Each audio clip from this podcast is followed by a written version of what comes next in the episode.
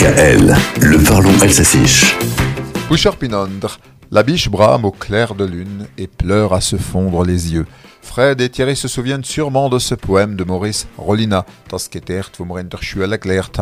Les biches, la biche, ont de quoi se morfondre si on en croit le journal L'Alsace.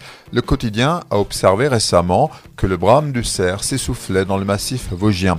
De nombreux témoins, dit-il, évoquent la perturbation du rut des cervidés dans le massif à cause de nous, les hommes, et de nos activités.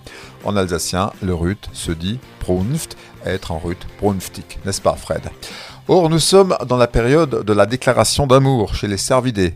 Tersch Hortica. Le brame du cerf, de Hirsch, est devenu un produit touristique. Le parc animalier de Sainte-Croix vous propose par exemple de vivre ce moment jusqu'au 9 octobre. La promesse d'un brame visible et audible. Du Hirsch, Hirsch. C'est quelque chose de particulier, évidemment. Unverwechselbar, ce chant d'accouplement. Der un événement naturel exceptionnel dans le premier parc de faune européenne en France.